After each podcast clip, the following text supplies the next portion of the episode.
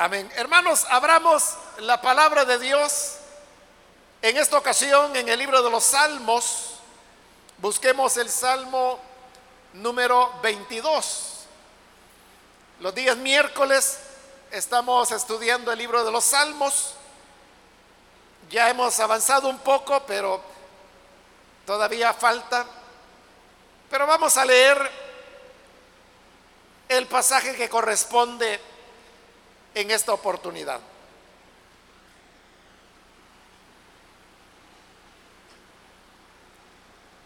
Bien, dice la palabra de Dios en el libro de los Salmos, leamos el Salmo número 22.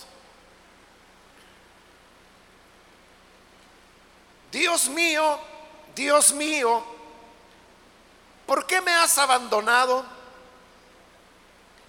Lejos estás para salvarme, lejos de mis palabras de lamento. Dios mío, clamo de día y no me respondes, clamo de noche y no hallo reposo. Pero tú eres santo, tú eres rey, tú eres la alabanza de Israel. En ti confiaron nuestros padres Confiaron y tú los libraste. A ti clamaron y tú los salvaste. Se apoyaron en ti y no los defraudaste. Pero yo, gusano soy y no hombre. La gente se burla de mí. El pueblo me desprecia. Cuantos me ven se ríen de mí lanzan insultos meneando la cabeza. Este confía en el Señor, pues que el Señor lo ponga salvo, ya que en Él se deleita, que sea Él quien lo libre. Pero tú me sacaste del vientre materno, me hiciste reposar confiado en el regazo de mi madre. Fui puesto a tu cuidado desde antes de nacer desde el vientre de mi madre, mi Dios eres tú. No te alejes de mí, porque la angustia está cerca y no hay nadie que me ayude. Muchos toros me rodean, fuertes toros de Bazán me cercan.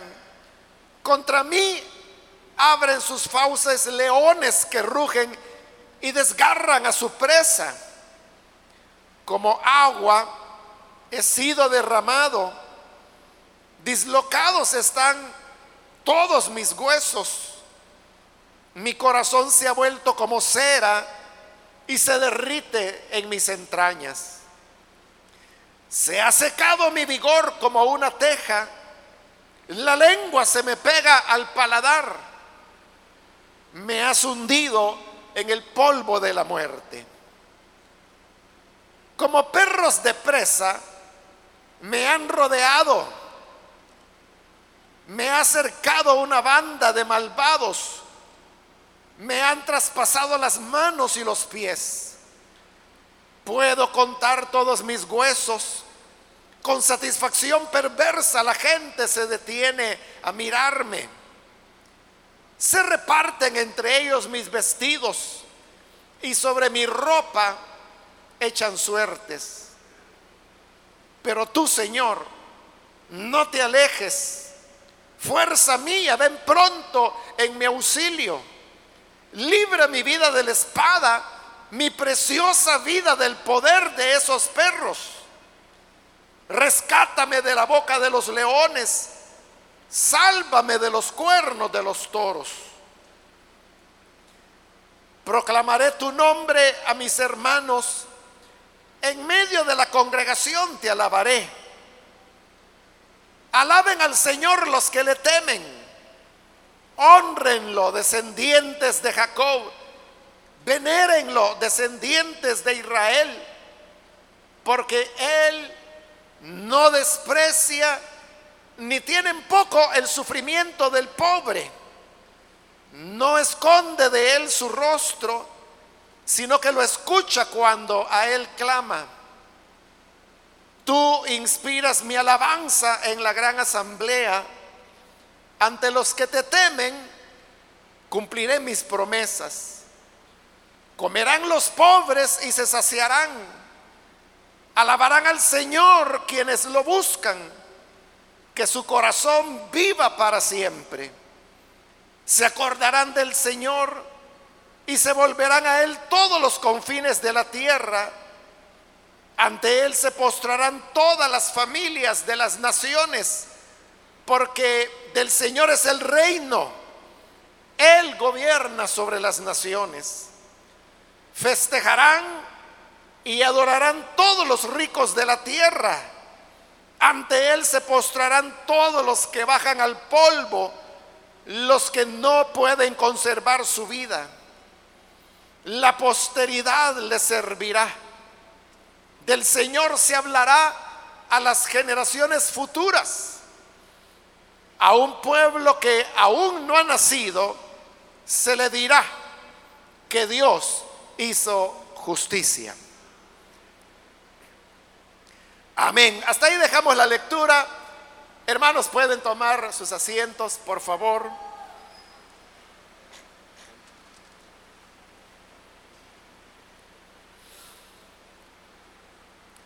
Hermanos, vamos a cubrir ahora este Salmo 22, que usted pudo notar es un salmo un poco extenso, pero vamos a tratar de avanzar para aprovechar el tiempo que tenemos. Siempre, hermanos, comenzamos hablando un poco sobre el género al cual el salmo pertenece. Y este salmo 22 definitivamente pertenece al género de súplica, que es un género que hemos encontrado ya varias veces en los salmos anteriores y que por lo tanto ya no es necesario que lo explique. Recordará que hay elementos eh, básicos o característicos del género de súplica. Uno de ellos es la súplica propiamente, la petición que el orante hace al Señor por ayuda. Luego también es parte del género de súplica exponer la situación ante la cual la persona se encuentra. Luego, otro elemento importante también es la presentación de los enemigos, que son los que le están causando eh, los males o el tormento al que es justo. Entonces, este definitivamente es un salmo del género de súplica. Pero tiene algo particular y usted lo habrá notado en la sola lectura y es de que es una súplica, pero una súplica muy intensa. Es una súplica de una persona que parece haber suplicado anteriormente al Señor y que todavía sus oraciones no han sido respondidas. De manera que las cosas se han ido agravando, se han ido complicando y el orante ahora se encuentra en una situación ya extrema donde los enemigos y la muerte andan acechando y por eso es una súplica muy intensa, muy sentida. Como le digo, con solo leer el salmo, que es lo que acabamos de hacer, uno percibe que hay mucha intensidad en la súplica. Ahora, el salmo, hermanos, básicamente se puede dividir en dos partes. La primera parte, que es propiamente la súplica, que va desde el versículo 1 hasta el versículo 21. Es decir, los primeros 21 versículos lo que hacen es que nos presentan la súplica del orante. Y la segunda parte va desde el versículo 22 hasta el 31, que es donde termina el salmo. Y esta es una parte donde hay un compromiso que el orante hace de alabar al Señor en el futuro por la seguridad de que el Señor va a escuchar su súplica y que se la va a responder. Ahora, si usted observa esta segunda parte, que va desde el versículo 22 hasta el 31, es bastante extenso.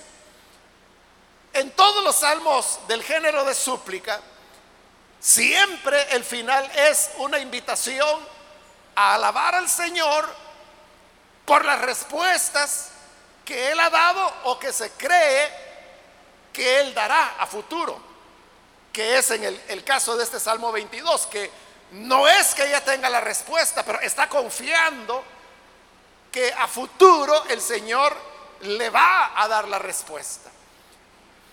Ahora, la primera parte que le dije que es propiamente la súplica, a su vez está subdividida en otras tres partes. Estas tres partes están marcadas por la idea del alejamiento, porque de eso es de lo que el Salmo trata. Así comienza, diciendo, Dios mío, Dios mío, ¿por qué me has abandonado? Entonces es una súplica que comienza con un sentimiento desolador de que el Señor no está y que está lejos, ha abandonado a la persona. Entonces la idea de la lejanía se repite o se menciona tres veces en la primera parte del Salmo. Esas tres veces marcan las tres subdivisiones de esa primera parte que es la súplica. Entonces, note, la primera vez la encontramos en el versículo 1, donde dice, Dios mío, Dios mío, ¿por qué me has abandonado? Lejos, y ahí está la palabra, ¿no? Lejos estás para salvarme, lejos de mis palabras de lamento. Este, ahí aparece por primera vez la palabra lejos y eso marca el inicio de la primera subdivisión de la súplica. La segunda vez, hermanos, que aparece la palabra ella en el versículo 11, donde dice, no te alejes de mí, porque la angustia está cerca y no hay nadie que me ayude. Este, otra vez está hablando de, de la lejanía. Le está diciendo, no te alejes de mí. Es otra mención de estar lejos. Y eso marca el inicio de la segunda subdivisión. Y luego la última vez es ya en el versículo 19, donde dice, pero tú Señor, no te alejes. Otra vez está hablando de alejamiento.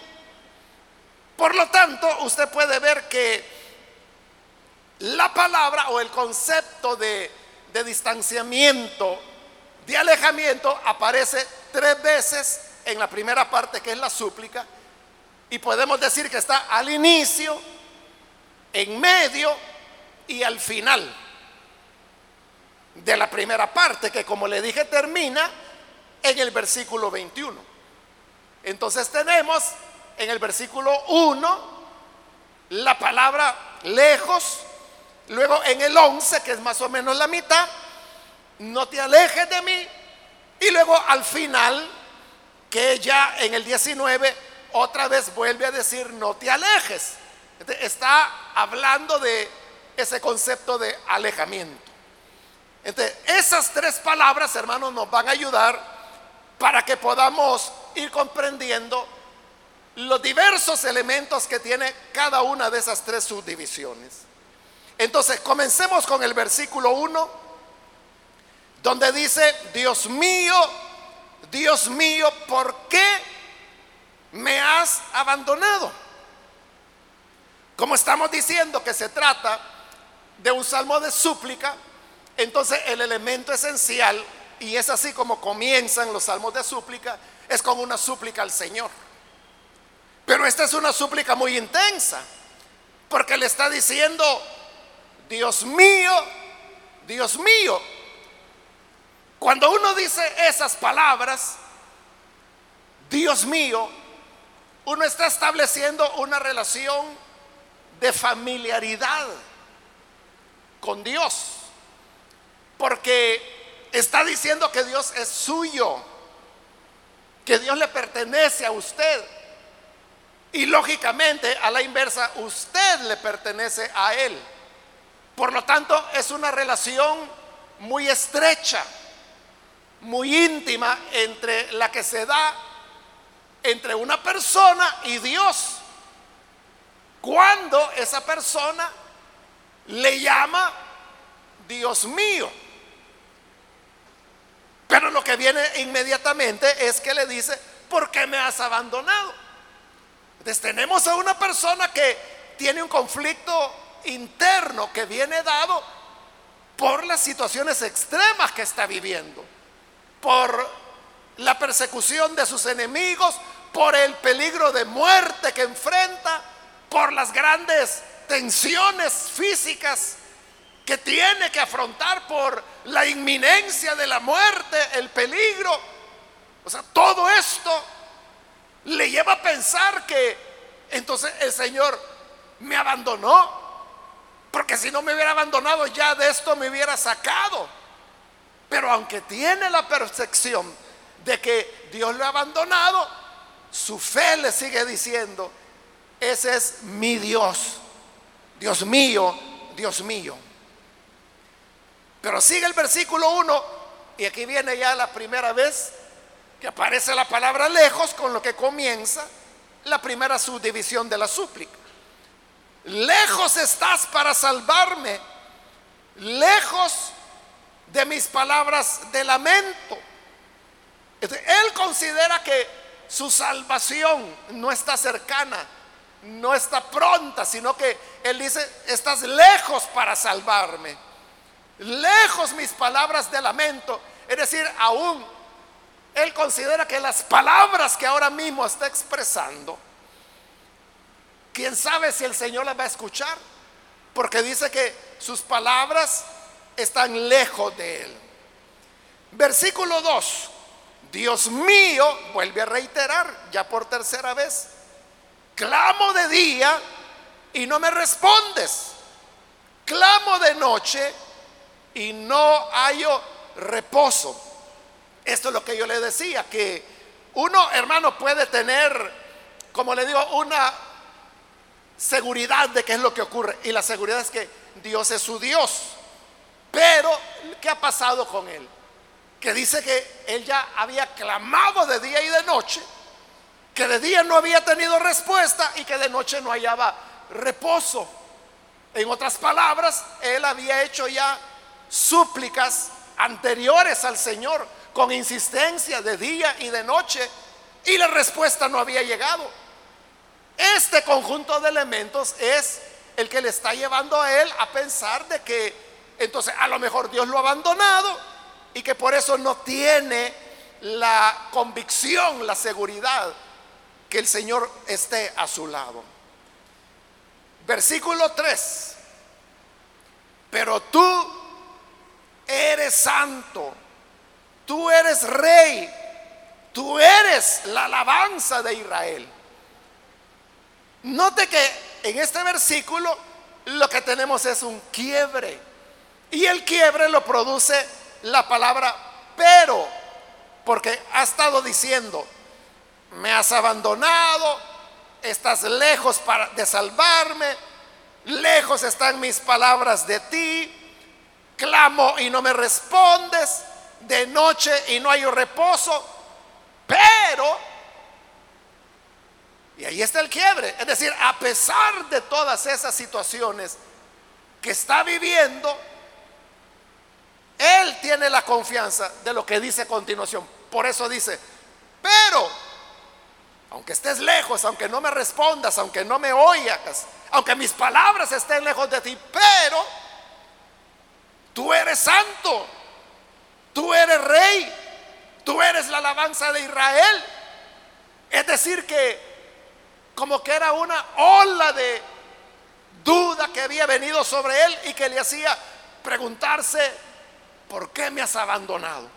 Pero después de esa ola de duda, como que recobra la seguridad y recobrando la seguridad, puede decir, no, no, no, pero tú eres santo, tú eres el rey, tú eres la alabanza de Israel. Entonces, es, hermanos, la fe luchando por imponerse frente a la duda, frente a ese sentimiento de soledad. Versículo 4 comienza aquí, hermanos, como él ha hecho referencia de que el Señor es la alabanza de Israel, entonces comienza a recordar lo que ha sido la historia de la relación entre Dios y su pueblo. Por eso dice el versículo 4 y el 5, en ti confiaron nuestros padres. Y eso de nuestros padres, usted sabe que era la expresión que los judíos utilizaban para referirse a sus ancestros. Entonces, en ti confiaron nuestros padres, confiaron y tú les libraste. A ti clamaron y tú los salvaste. Se apoyaron en ti y no los defraudaste. Entonces, note los verbos que se están utilizando de lo que Israel había hecho con Dios. Dice dos veces, confiaron, confiaron, clamaron, se apoyaron en ti. Y a cada una de las acciones del pueblo, Dios había reaccionado. Por eso dice, confiaron y tú los libraste. Clamaron y tú los salvaste. Se apoyaron y no los defraudaste. Usted puede ver entonces cómo el salmo es muy humano. Y cuando le digo que es muy humano, me estoy refiriendo a que expresa muy bien cómo somos nosotros los humanos. Y es que cuando nos vemos ante situaciones eh, conflictivas, críticas, entonces nuestra fe puede tambalearse, nuestra fe puede dudar. Y eso es lo que estaba ocurriendo acá con el salmista. Por eso es que en el versículo 6 dice, pero yo gusano soy y no hombre. La gente se burla de mí, el pueblo me desprecia. No está hablando él de cuál era su condición como humano, sino que está diciendo cómo lo hacían sentir. Porque dice, la gente se burla de mí, el pueblo me desprecia. Ya vamos a ver cuál era la burla que le hacían. Entonces, frente a esos desprecios, frente a esas burlas, lo hacían sentir a él que no era humano, que no era hombre, sino que era un gusano. Versículo 7, cuando me ven, se ríen de mí, lanzan insultos meneando la cabeza. Entonces note cómo él estaba rodeado de personas que lo despreciaban. Dice, me ven y se ríen de mí. Lo despreciaban, se burlaban de él y esta, este tipo de trato lo hacía sentir a él como que no era hombre, sino que como era un gusano. Y en el versículo 8 lo que tenemos eran las burlas que le hacían. Y dice, ¿cuál es la burla? Versículo 8. Este confía en el Señor, pues que el Señor lo ponga salvo, ya que en Él se deleita, que sea Él quien lo libre. Estas palabras que estamos viendo en ese versículo 8 y que constituía el desprecio de las personas hacia Él, hermanos, son palabras que a lo mejor a usted se las han dicho. O sea, no exactamente esas palabras, pero sí la idea. Como por ejemplo cuando le dicen, bueno, y usted que no era tanto el que hablaba que Dios aquí, que Dios allá, y hoy que está en aflicción, que le ayude ese su Dios, pues. Si de verdad lo va a sanar, si de verdad el Señor lo va a sacar adelante del problema que tiene, quiero ver, pues. ¿Entiende? Esas palabras que como le digo, a lo mejor se las han dicho a usted, de una forma u otra. Pero la idea es lo que el versículo 8 dice. Este confía en el Señor. Entonces, que ese es su Señor en el que tanto confía que lo salve? Ya que tanto cree en Él que lo redima. Ya que en Él se deleita, que sea Él quien lo libre. Pero se lo están diciendo como desprecio, como burla. Y esta es parte de los elementos que lo hacían sentir a Él despreciado y verse o sentirse como un gusano. Versículo 9. Pero tú me sacaste del vientre materno, me hiciste reposar confiado en el regazo de mi madre. Fui puesto a tu cuidado desde antes de nacer, desde el vientre de mi madre. Mi Dios eres tú. O sea, como otra vez las burlas, los desprecios, dice, lo está haciendo sentir como gusano y no como hombre. Pero otra vez sigue la lucha. Pero la fe le está diciendo que desde el vientre de mi madre, mi Dios eres tú.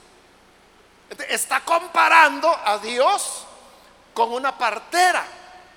Porque vean lo que dice el versículo 9. Tú me sacaste del vientre materno. Ese es el trabajo de la partera.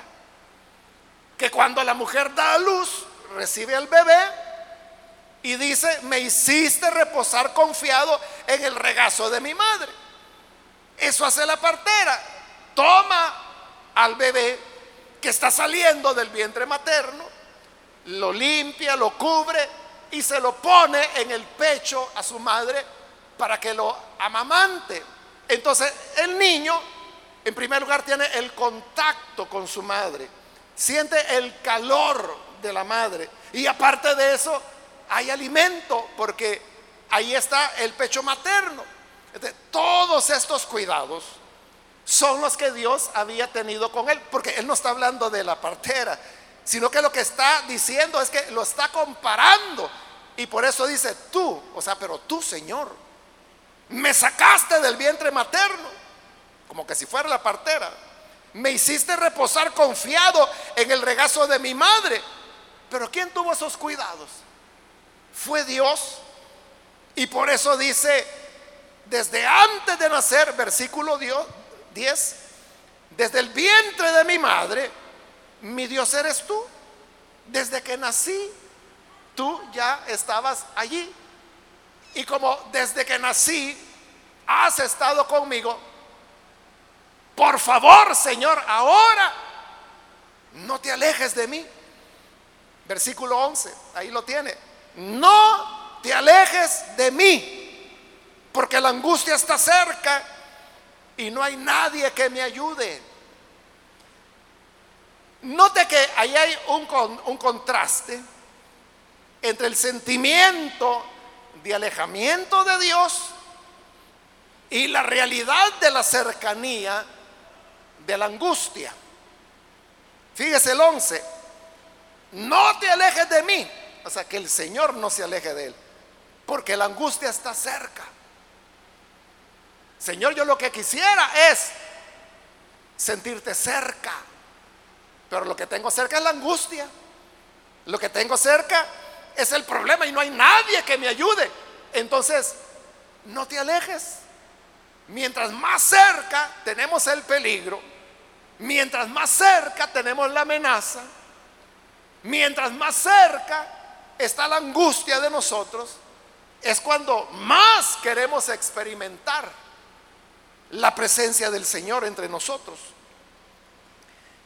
Entonces, hemos terminado la primera subdivisión de la súplica. Hoy vamos con la segunda. En esta segunda parte, hermanos, diríamos que en la primera subdivisión, lo que el orante ha hecho es describir sus emociones, su lucha interna. Como hemos dicho, entre la duda y la confianza. Entre la duda y la fe. Él ha dicho lo que hay dentro de él.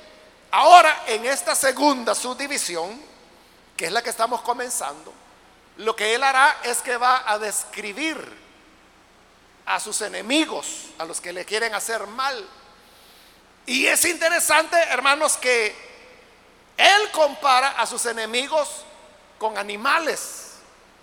Los compara con leones, con toros y con perros. ¿Por qué razón? Porque, hermanos, la ferocidad, la agresividad de los animales es una expresión de la maldad y de la fiereza y de la crueldad que también hay en el corazón de los seres humanos.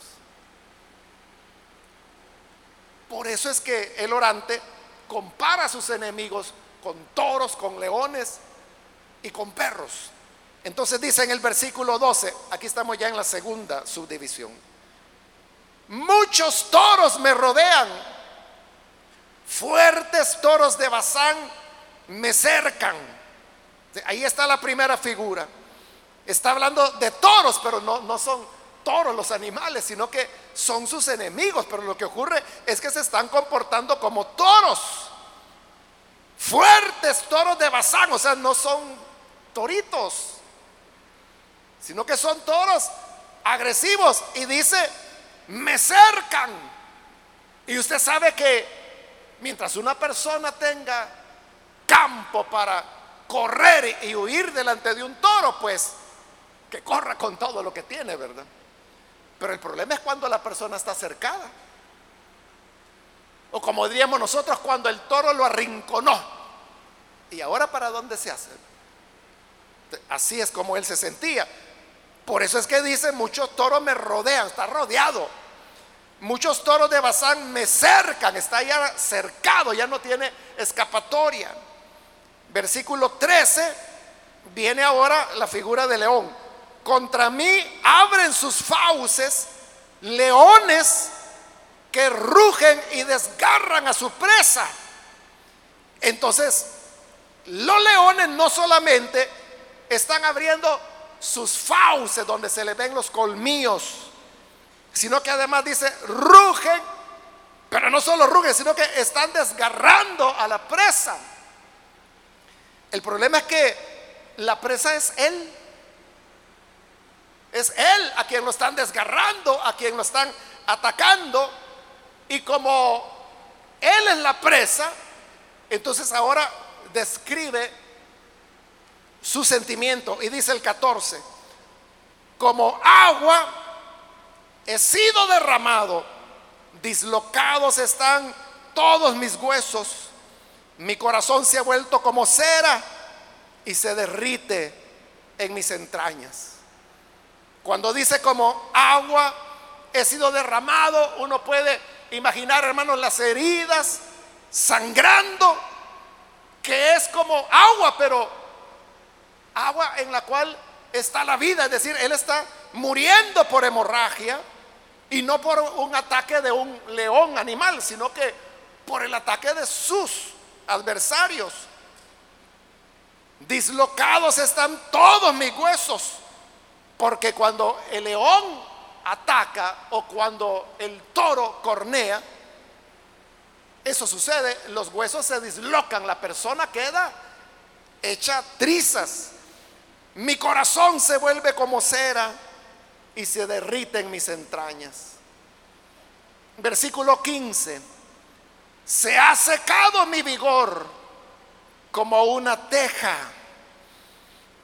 Hermanos, todos hemos visto alguna vez o varias veces cómo la teja absorbe el agua o el ladrillo o puede ser cualquier cosa hecha de barro.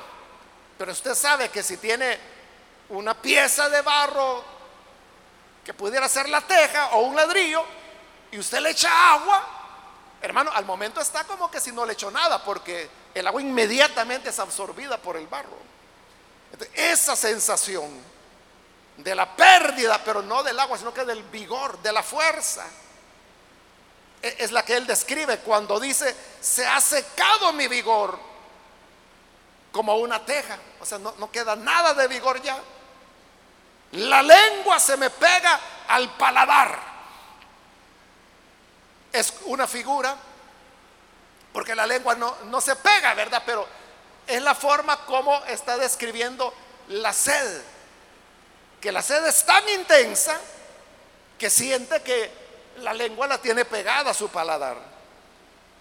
Me has hundido, dice, en el polvo de la muerte.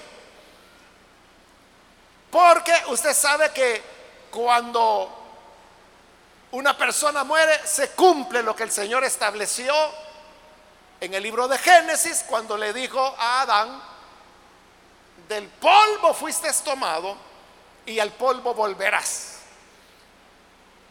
Pero esta persona no le está diciendo que va a volver al polvo, sino que ya está en el polvo. Dice, versículo 15, frase final, me has hundido en el polvo de la muerte. Es decir, no es que va a volver al polvo, ya está hundido en el polvo de la muerte, que sería la muerte misma. En el versículo 16 sigue hablando de los adversarios, ahora los compara con perros. Dice el 16, como perros de presa me han rodeado, me ha acercado una banda de malvados, me han traspasado las manos y los pies. Entonces, ahí tiene usted, hoy lo dice con claridad, ¿verdad? Porque primero habla de los perros de presa, que dice que me han rodeado, pero enseguida dice, me ha acercado una banda de malvados. Hoy está diciendo que eso que él ha llamado los perros de presa son los malvados. Y así como lo que ha venido contra él no es un perro, no son dos perros. Es una jauría de perros. Y son perros salvajes que lo van a morder, lo van a atacar, lo van a dañar. Entonces, de igual manera, los malvados han venido, pero no uno ni dos. Es una banda que ha venido contra él. Todos contra uno, contra el justo. Bien, versículo 17 dice, puedo contar todos mis huesos con satisfacción perversa, la gente se detiene a mirarme. Cuando nosotros decimos, uy, sí, ya se le cuentan las costillas. Lo que queremos decir es que la persona está muy delgada o está desnutrida. O como lo dice ahí el versículo 15, ha perdido ya todo el vigor. Eso es lo que ocurría con el orante, que se podían contar no solo sus costillas, todos sus huesos, dice. Pero lo tremendo es que estando así en una situación tan calamitosa, sus adversarios no sentían compasión. Al contrario, dice el versículo 17, con satisfacción perversa, la gente se detiene a mirarme. Lo veían con curiosidad, pero lo que sentían era satisfacción, como diciendo, así te quería ver. Así te quería ver acabado. Versículo 18, se reparten entre ellos mis vestidos y sobre mi ropa echan suertes. Que usted sabe que también pues esto aparece en los evangelios.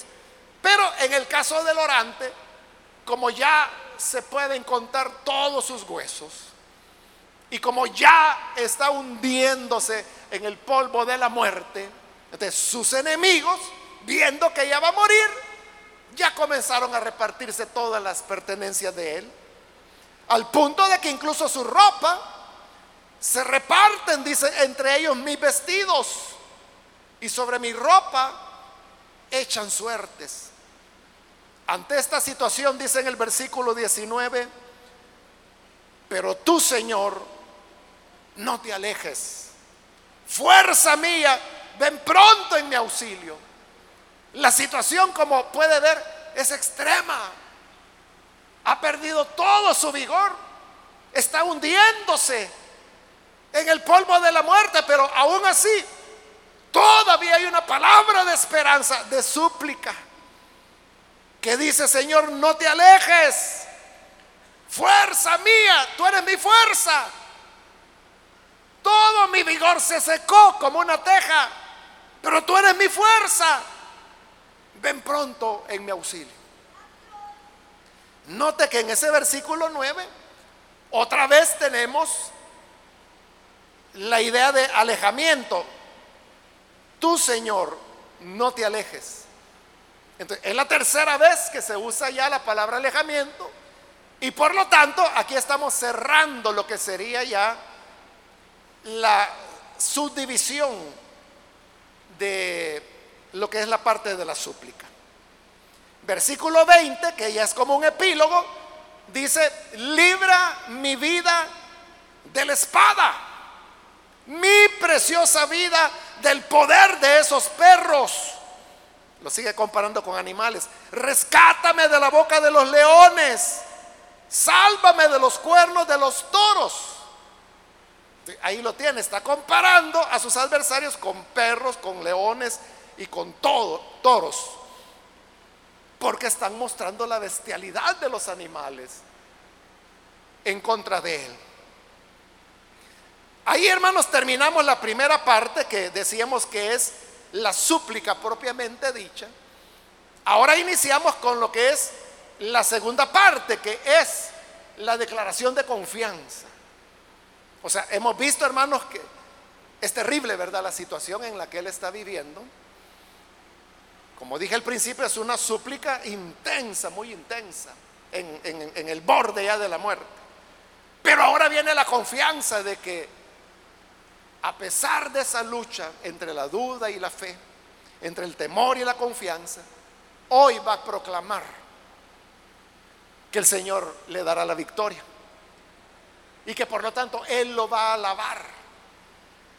Versículo 22 proclamaré tu nombre a mis hermanos.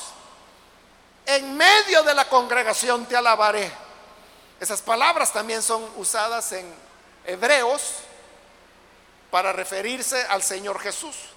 Pero lo que está diciendo es que a sus hermanos Él le va a decir lo grande que Dios. En medio de la congregación te alabaré.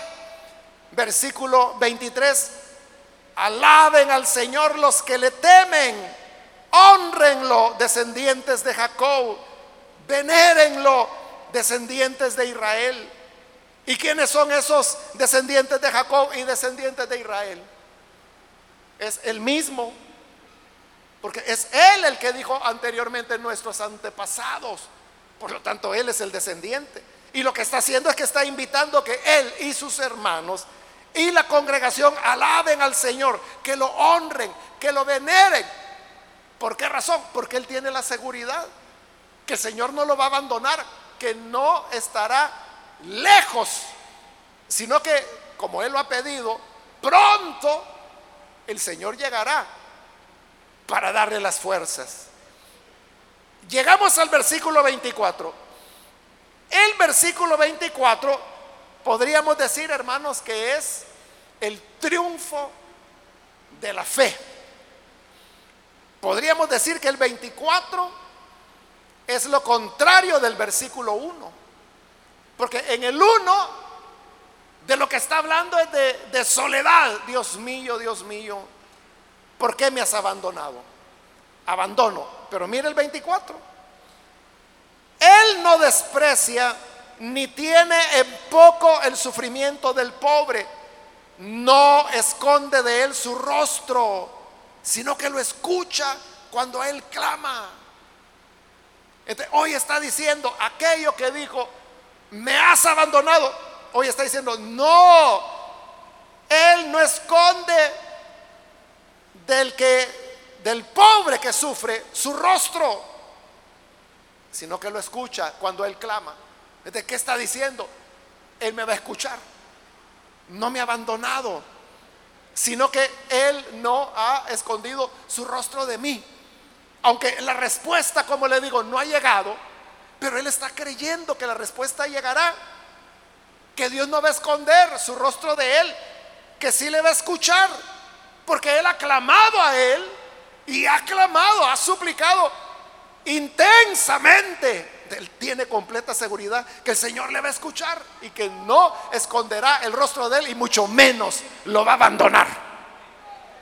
Esa confianza, hermanos, debemos tener nosotros.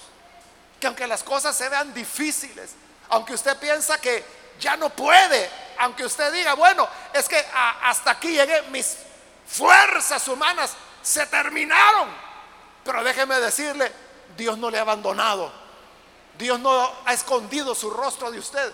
Dios lo tiene presente, Dios oye su oración, Dios lo va a auxiliar, Dios lo va a rescatar, Él va a responder a la súplica que cada uno de nosotros tenemos. Así es. Es la fe que triunfa sobre la duda. Versículo 25. Tú inspiras mi alabanza en la gran asamblea ante los que te temen, cumpliré mis promesas. Porque eso es lo que uno hace, hermanos. Cuando uno quiere agradecer a Dios por la bondad que Él ha mostrado, ¿con quién lo hacemos? A lo que buscamos son a los hermanos. Cuando usted hace, como le llamamos nosotros, ¿verdad? Un culto de acción de gracias. Y usted puede hacer un culto de acción de gracias porque estaba enfermo y el Señor lo levantó, porque su hijo, su hija se graduó, porque tiene finalmente una casita que a, empezar a pagarla va, pero ya uno da gracias a Dios, ¿verdad? Que la tiene. Y puede ser, hermanos, por una respuesta a alguna necesidad, el nacimiento de un bebé. Hay varias razones por las cuales uno hace cultos de, agradecimiento al Señor, acción de gracias.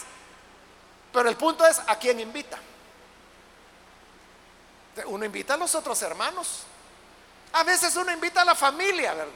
Porque se aprovecha para que oigan de la palabra. Pero básicamente uno invita a los hermanos de la iglesia. Porque usted ya está pensando, ¿y quién pudiera dirigir los cantos ese día?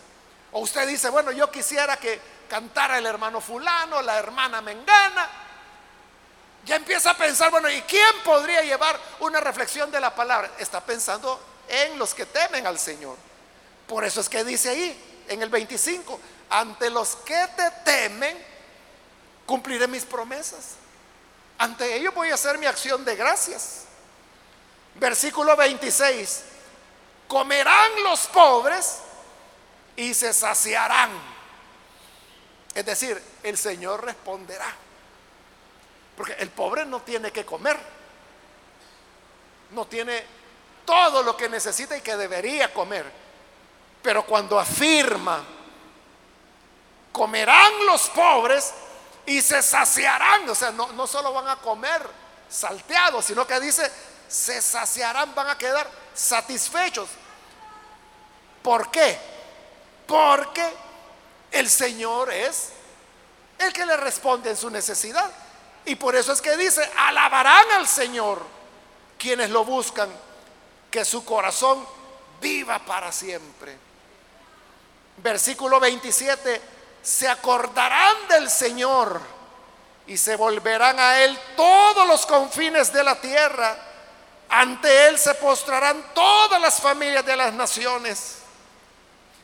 Cuando usa la expresión acordarse del Señor porque así comienza el 27. Se acordarán del Señor.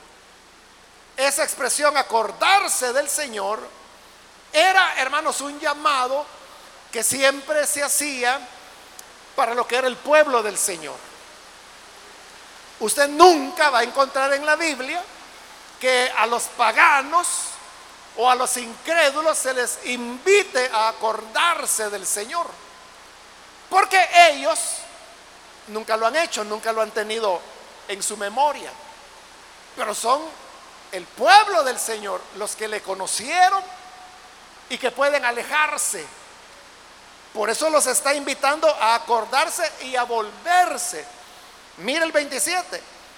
Se acordarán del Señor y se volverán a Él. Pero esto va a ser universal, porque dice, todos los confines de la tierra. Ante Él se postrarán todas las familias de las naciones.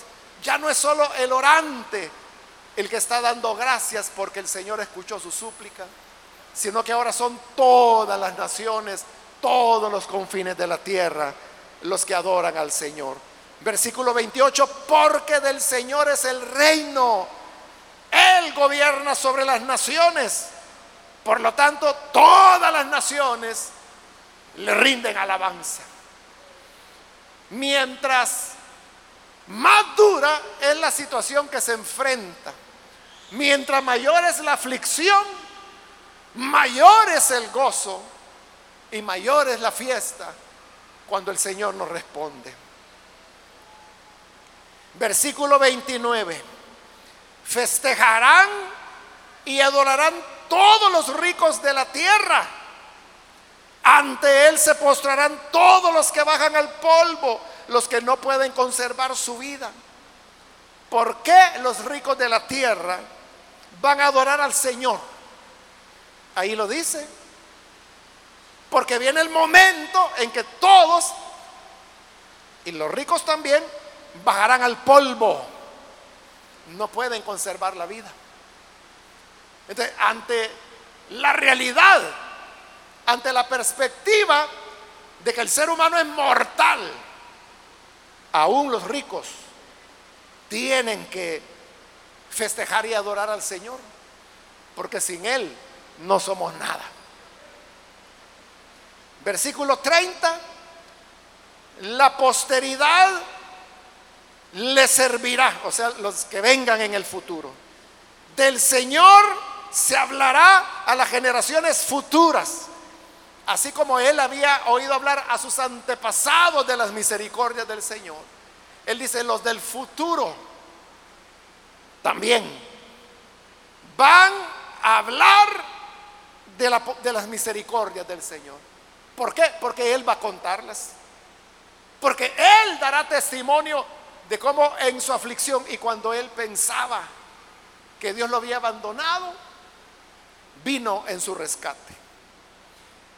Y terminamos, hermanos, el salmo con el último versículo, justo a tiempo. Versículo 31 dice, a un pueblo que aún no ha nacido, o sea, son las generaciones futuras, se le dirá que Dios hizo justicia.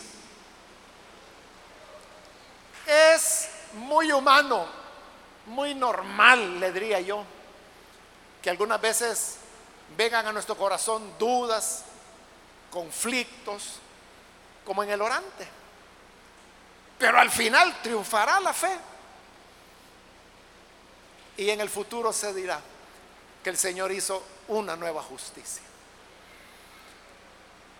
Vamos a orar, hermanos, vamos a cerrar nuestros ojos. Antes de hacer la oración, este día hemos reflexionado en este salmo hermoso, porque aunque es muy fuerte, muy intenso, pero es hermoso en realidad, porque presenta la confianza en el Señor de una manera igualmente intensa. Por eso yo quiero invitar ahora si hay algún amigo o amiga que ha venido a la iglesia y usted ha escuchado la palabra del Señor, ha oído hoy cómo aunque tengamos dudas, aunque nuestra fe a veces se tambalee, pero al final nuestra confianza en Dios triunfa. Y ahí es cuando Dios no nos abandonará, porque así como la partera que con ternura recibe al bebé y lo coloca en el pecho de su madre, así Dios también nos ha dado la vida, nos sacó del vientre de nuestra madre nos colocó en su seno y Él es nuestro Dios desde antes que naciéramos. ¿Quiere usted ahora venir y tomar la decisión de entregar su vida a este Dios que ha hecho tanto por usted. Si hay algún amigo o amiga que hoy quiere recibir al Señor Jesús, en el lugar donde se encuentra, póngase en pie para que podamos orar por usted y que de esta manera la vida del Señor llegue a su corazón. También quiero ganar tiempo e invitar si hay hermanos o hermanas que se han alejado del Señor, pero hoy usted necesita reconciliarse. Como dice allí, recordémonos de Él, volvámonos a Él. ¿Quiere volver a su Salvador? Póngase en pie.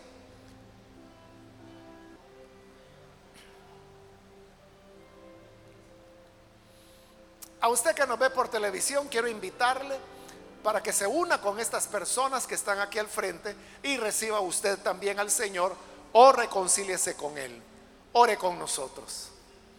Señor, te damos las gracias por estas personas que están aquí al frente y también por aquellas que a través de televisión, radio o internet donde quiera que están, pero hoy se unen en esta oración con nosotros, cámbiales, perdónales. Señor, si en algún momento pensaron o sintieron que tú estabas lejos o que les habías abandonado, hoy despertamos a la fe y a la realidad que tú estás muy cerca de nosotros y que nos recibes y que eres nuestro Dios desde antes de nacer. A estas personas que hoy creen en ti, afírmales en tu en tu camino, que no se parten de tu lado, sino que puedan permanecer fieles, agradándote, sirviéndote. Que tu bendición, Señor, sea sobre cada uno de los que hoy se entregan a ti. Y ayúdanos a todos, a tu iglesia, para que podamos, Señor, tener esta fe viva. Sabemos que vendrán conflictos, que tendremos, Señor, dudas, temores. Nos veremos ya hundiéndonos en el polvo en el polvo de la muerte. Pero tú eres quien nos das vida y nos salvas. Y por eso, Señor, las generaciones por venir oirán que tú hiciste justicia. Gracias, Señor, por todo esto. Y gracias por darle la victoria a tus hijos, a tus hijas, a tu pueblo, a tu iglesia Gracias Señor, porque nos haces vencedores. Por Jesús nuestro Señor lo pedimos. Amén.